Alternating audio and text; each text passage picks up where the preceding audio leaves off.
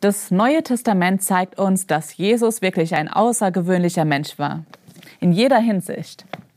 Wir haben das letzte Mal gesehen, dass er viele Wunder tat, was ihn als Messias auszeichnete, so wie es im Alten Testament angekündigt wurde.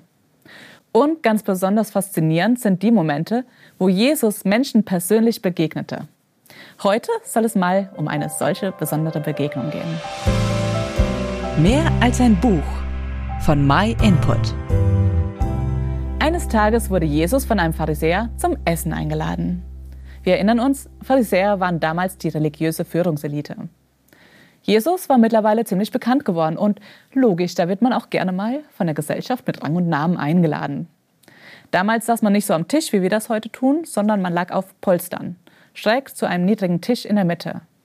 Und es scheint, dass die Gastmäler im Innenhof stattfanden. Das hatte zur Folge, dass die Leute von der Straße zugucken und sich sogar dazugesellen konnten. Und so konnten sie das Festmahl von den Reichen und Schönen bewundern. Als Jesus da also bei einem guten Essen war, da kam eine Frau von hinten an Jesu Füße heran.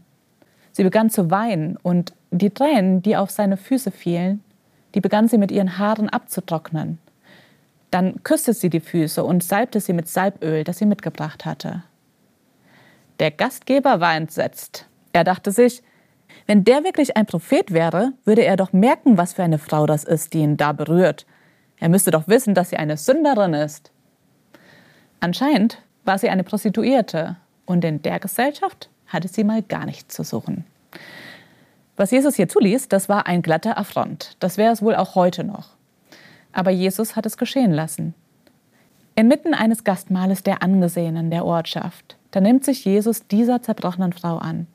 Und es ist ihm dabei egal, was die anderen über ihn denken. Wer war sie und warum war sie zu Jesus gekommen? Wenn sie eine Prostituierte war, warum übte sie diesen Beruf aus? Aus Armut oder aus Lust? Wir wissen es nicht. Was auch immer es war, das sie zu dieser Entscheidung getrieben hatte. Es hatte sie ins Abseits katapultiert. Und das war ihre Zielverfehlung. So wie vieles andere in ihrem Leben. Ihre Reaktion Jesus gegenüber zeigt, dass sie verstanden hatte, wer Jesus war.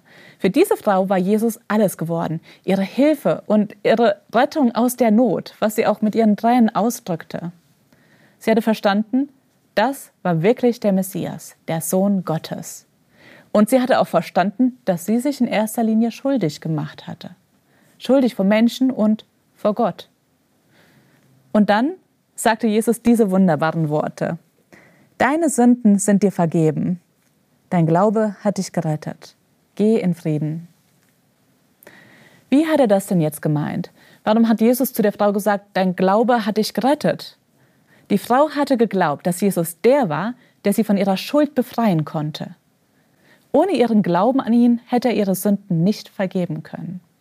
Denn das ist das Einzige, was Gott von den Menschen erwartet, nämlich dass sie ihm vertrauen, dass wahr ist, was er gesagt und getan hat. Und so möchte er auch jeden von uns begegnen und uns das Geschenk der Vergebung anbieten. Das Einzige, was wir tun müssen, ist, es anzunehmen. Aber auch Jesus musste etwas tun, damit er uns vergeben kann. Und was das ist, das erfahrt ihr in den nächsten Wochen in unserer Osterserie. Vielen Dank, dass du den My Input Podcast gehört hast. Wenn du mehr wissen willst, geh auf unsere Website myinput.it oder folge uns auf YouTube, Facebook und Instagram.